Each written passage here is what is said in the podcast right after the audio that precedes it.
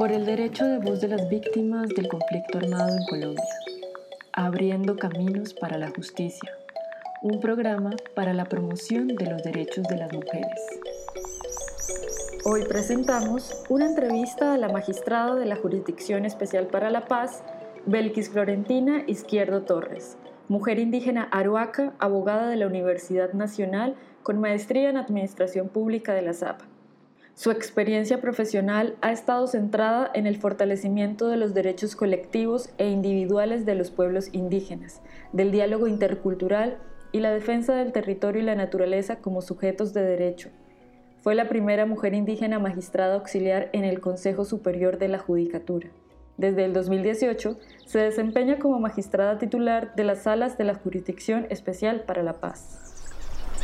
Señora magistrada, de forma amplia, la participación de las mujeres por medio de la presentación de informes ante la JEP es importante porque por medio de ello se puede llegar a, primero,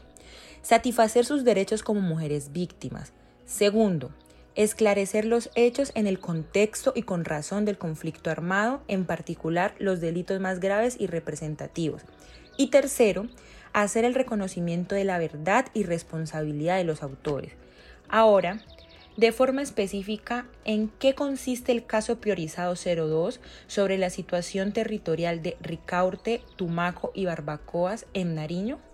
Es una investigación judicial en un macrocaso que recae sobre las más graves violaciones a los derechos humanos e infracciones al derecho internacional humanitario, donde se investigan conductas como asesinatos, masacres, violencia sexual, desplazamientos, reclutamiento forzado, minas antipersonal, destrucción a la naturaleza y el territorio, entre otras conductas que fueron cometidas por la FARC y la Fuerza Pública en los municipios de Tumaco, Ricaurte y Barbacoas entre el 1 de enero de 1990 y antes del 1 de diciembre del 2016. Esta investigación permitirá conocer las dinámicas del conflicto en este territorio, la macrovictimización de las comunidades, se identificarán los patrones macrocriminales asociados a los planes, prácticas y políticas criminales que se implementaron en este territorio para judicializar y sancionar a los máximos responsables y partícipes determinantes. Muy importante, magistrada, esta investigación que se está adelantando en estos tres municipios. Ahora bien, en la justicia transicional sobresale un interés restaurativo de la acción de la justicia ¿Cómo se relaciona la elaboración y presentación de informes a la JEP con la restauración de las afectaciones causadas a las mujeres en Tumaco, Barbacoa y Ricaute por motivos justamente de ese conflicto armado? La justicia transicional, a diferencia de la justicia ordinaria, se orienta por un modelo de justicia restaurativa, dialógica y prospectiva. Esto significa que nuestro centro de atención no es únicamente sancionar el responsable de los crímenes, sino restaurar los derechos de las víctimas, que son el centro de esta jurisdicción y por quienes hemos y, y seguiremos trabajando. En este sentido, no solo las decisiones deben ser restaurativas, sino el proceso judicial en su totalidad. Así estamos en el deber y con la voluntad de escuchar y posicionar la voz de las víctimas en la investigación que adelantamos, la cual llega inicialmente a través de los informes que nos presentan las víctimas por intermedio de sus organizaciones a la sala de reconocimiento de verdad y responsabilidad de la Jurisdicción Especial para la Paz. Queremos crear entonces un espacio de confianza, seguro, para que la verdad de las víctimas pueda ser narrada, relatada y revelada en este proceso judicial y así esclarecer verdad sobre los crímenes, dimensionar el sufrimiento de las víctimas e impulsar las iniciativas de reparación que deben ejecutar los comparecientes como parte de su sanción y como parte del cumplimiento del régimen de condicionalidad. Los informes son muy valiosos porque son la puerta de entrada a la Jurisdicción Especial para la Paz y constituyen el relato de las víctimas, pero también es fundamental el proceso de acreditación que les va a permitir participar activamente en el proceso judicial, asistir a las audiencias de versiones voluntarias, realizar las observaciones a las versiones, hacer demandas de verdad, entre otras. Es recomendable que los informes tengan los hechos victimizantes, pero también los daños, afectaciones y desequilibrios que se generaron a nivel individual, colectivo y territorial. La justicia restaurativa debe apuntar a cambios estructurales en los territorios, lo que representa la búsqueda de la paz territorial. En el caso de las mujeres, las violencias sexuales y de género que se dieron en el marco del conflicto armado generaron daños casi irreversibles de reparar, daños profundos, físicos y emocionales que afectan a las mujeres, a las familias y a las comunidades en general. Han sido delitos invisibles que en la gran mayoría no han sido judicializados por la justicia ordinaria, los informes entonces se constituyen en una herramienta de las mujeres para hacer llegar su voz a la justicia transicional y su victimización es escuchada y comprendida en contexto. Somos conscientes de la persistencia del conflicto, de la inseguridad y la violencia en el territorio, situación que genera miedo, pero también es doloroso revivir las situaciones de horror y terror. Muchas mujeres han tratado de volver a organizar su vida de pareja, otras no quieren saber más de entidades públicas, no tienen confianza o están cansadas de entregar su testimonio sin que pase nada. Les queremos decir a las mujeres y a las víctimas de violencia sexual y de género que en el caso territorial 02 estamos comprometidas y comprometidos con la necesidad de hacer justicia frente a estos hechos que desequilibran no solo a la mujer, sino a toda su familia y a toda la comunidad. Debemos tomar conciencia de los profundos daños que se ha cometido contra las mujeres, contra las niñas. Nuestro trabajo es que en el marco de los procesos judiciales transicionales logremos devolver un poco de dignidad a las víctimas, principalmente a las víctimas mujeres. Muy importante lo que usted nos dice, magistrada. La presentación de informes es esa puerta que tienen las víctimas para ingresar a la JEP, pero también eh, cabe resaltar o vale la pena resaltar la importancia de llevar el proceso de acreditación, dado pues como usted nos manifestaba, les permite adquirir unos derechos a las víctimas en esa búsqueda de la verdad y la reparación. Asociando, por ejemplo, las medidas de reparación psicosocial con la cosmovisión indígena del buen vivir, ¿Cómo podría ayudar al buen vivir de estas mujeres víctimas de violencia la presentación de informes ante la JEP en el territorio? Los informes que presentan las víctimas llevan la verdad que las mujeres han debido cargar en silencio sobre sus hombros y el dolor que les ha dejado los diferentes actores armados que participaron en el conflicto armado. En este sentido, esperamos que esos informes sean un espacio para liberarse y contar en voz propia o a través de la voz colectiva lo que han debido vivir en sus territorios en medio de las armas. Es importante diferenciar que los informes son colectivizados y no son denuncias individuales. Buscamos propiciar la generación de redes de apoyo en el territorio y la reconstrucción del tejido social entre las personas que habitan en un mismo resguardo, en un consejo comunitario, en una vereda, en un municipio. Todo esto va a servir para contribuir al esclarecimiento de verdad y para que la sociedad conozca y empatice con estos territorios y las mujeres que aquí habitan y han visto afectada su libertad en los distintos espacios. Me gusta mucho, magistrada, esa parte en la que usted nos manifiesta, esa generación de redes de apoyo en el territorio y esa búsqueda de la reconstrucción del tejido social entre todos los habitantes de, esas zonas, sobre todo teniendo en cuenta esa incidencia o esa gran presencia de resguardos indígenas, consejos comunitarios y esas veredas aledañas del departamento de Nariño. En el entendido de este modelo de justicia transicional que pretende aportar a la construcción de la paz y a la superación definitiva de la guerra interna, ¿de qué manera las mujeres que se organizan para participar con informes sobre las violencias ocurridas en su contra aportan como ciudadanas a la transición hacia la paz en Colombia? Existe una gran libertad para organizarse y presentar informes a la sala de reconocimiento de responsabilidad de la JEP las mujeres pueden presentar sus hechos victimizantes a través de sus autoridades o a través de sus procesos organizativos étnicos o comunitarios ya existentes, o también las mujeres de los distintos territorios pueden reunirse, juntarse para documentar sus vivencias y juntas enviarlo a la JEP. No se requiere para ello la constitución legal de ninguna organización. Es del caso también aclarar que para documentar los hechos victimizantes, los daños y los impactos, no me refiero necesariamente a la escritura del informe, que bien pueden ser a mano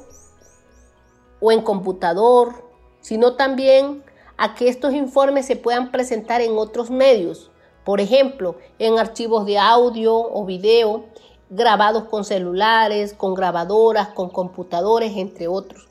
Y su entrega puede ser parcial, es decir, está permitida la presentación de, una información inicial y que ésta se puede ir complementando a medida que las víctimas lo puedan hacer y lo consideren necesario. Por otro lado, las mujeres víctimas le hacen una exigencia moral a la Jurisdicción Especial para la Paz por la verdad, la reparación, del buen nombre, la sanción de los delitos contra la integridad y la libertad sexual y la no repetición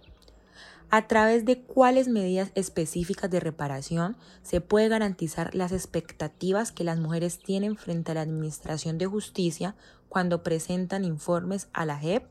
La reparación a las víctimas parte de reconocer y posicionar a las víctimas en el centro del proceso, como sujetos activos que intervienen y participan en el esclarecimiento de verdad y la administración de justicia. En este sentido, las víctimas en ejercicio de sus derechos pueden solicitar su acreditación en el proceso judicial y presentar sus demandas de verdad para el esclarecimiento de ciertos hechos, sucesos y dinámicas del conflicto armado. Además, pueden pronunciarse frente a lo que vienen manifestando diversos comparecientes en versiones voluntarias para el ejercicio de judicialización, sea el resultado de un proceso dialógico en el cual se considere la voz tanto de las víctimas como de los comparecientes, como de un proceso de contrastación de diversas fuentes de información que se han venido eh, recepcionando. Con relación a las sanciones que se impondrán a los máximos responsables y partícipes determinantes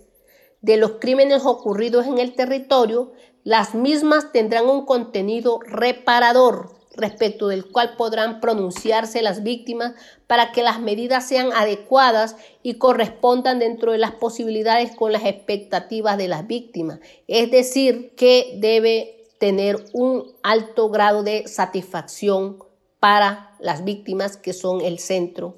de todo este de toda esta justicia transicional.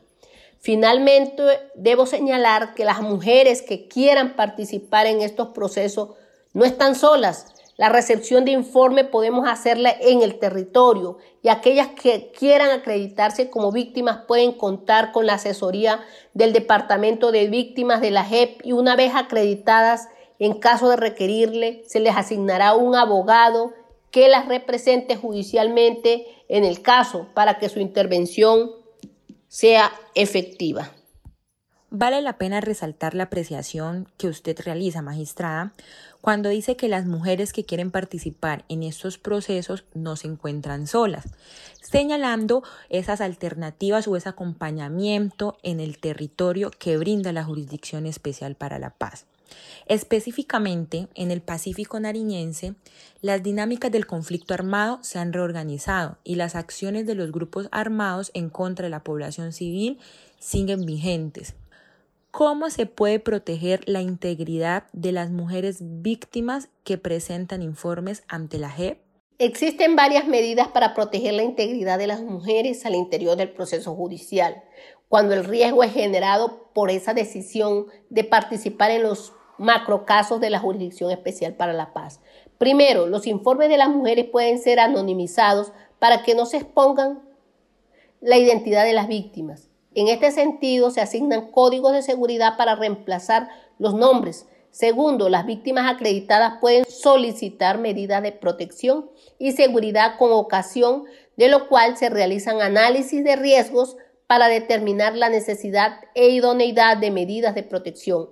Y tercero, durante el proceso judicial las víctimas no están llamadas a ser confrontadas con sus agresores. De hecho, por decisión de las víctimas su intervención siempre es facultativa, es decir, por decisión de ellas, y puede realizarse a través de sus abogadas y abogados según lo estimen pertinente. Ahora bien, pensando particularmente en las mujeres de Tumaco y de los municipios de la costa nariñense, ¿Qué utilidad tiene hacer énfasis en los enfoques diferencial de género y étnico y cómo se puede incorporar estos enfoques en los informes? Los enfoques diferenciales nos permiten conocer y entender los hechos victimizantes, daños e iniciativas de las mujeres en contexto y de manera integral. Las mujeres han sido víctimas de muchos hechos victimizantes, de muchos crímenes y por diferentes razones que confluyen se unen y amplifican la victimización. desde nuestra labor en la Jurisdicción Especial para la Paz, estamos llamados a identificar todas esas violaciones de derechos y las causas estructurales. El enfoque de género de mujer, familia y generación nos ayuda a comprender esa realidad y a tomar medidas adecuadas y consistentes con las afectaciones y expectativas de las víctimas. Nos permite también comprender los relatos de las mujeres desde su propia cosmovisión y no desde un punto de vista ajeno que desdibuja las palabras de las mujeres del territorio. Estos enfoques nos permiten también tomar acciones diferenciales para posicionar a, las mujeres y resaltar su labor de liderazgo y autoridad en estos procesos de transición y resistencia al conflicto armado en el marco de los diálogos interculturales directos, pero también en el marco de la coordinación interjurisdiccional e interjusticia. Por último, magistrada, queremos pedirle que les envíe un mensaje a todas esas mujeres que hoy nos escuchan, que hoy piensan o tienen el deseo de alzar su voz y por miedo o desconocimiento no lo hacen y también a esas lideresas que vienen trabajando arduamente por la reconstrucción del tejido social de toda la zona de Tumaco, Barbacoa, Ricaute y sus alrededores. Nos encontramos ante una oportunidad histórica de administrar justicia restaurativa y con carácter dialógico, y esto solo será posible con la participación de las mujeres.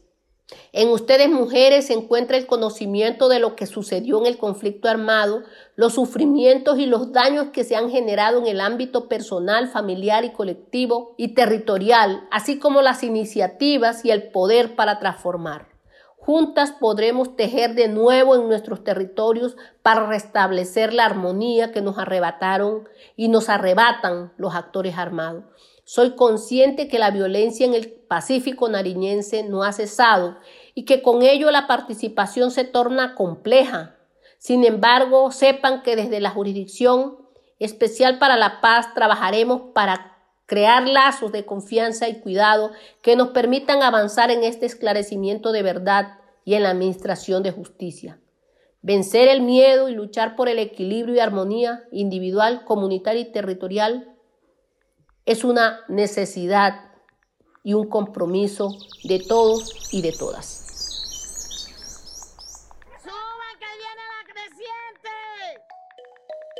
Este programa fue realizado por la Fundación Círculo de Estudios Culturales y Políticos y CODES, con el apoyo de ONU Mujeres en alianza con el Gobierno de Suecia.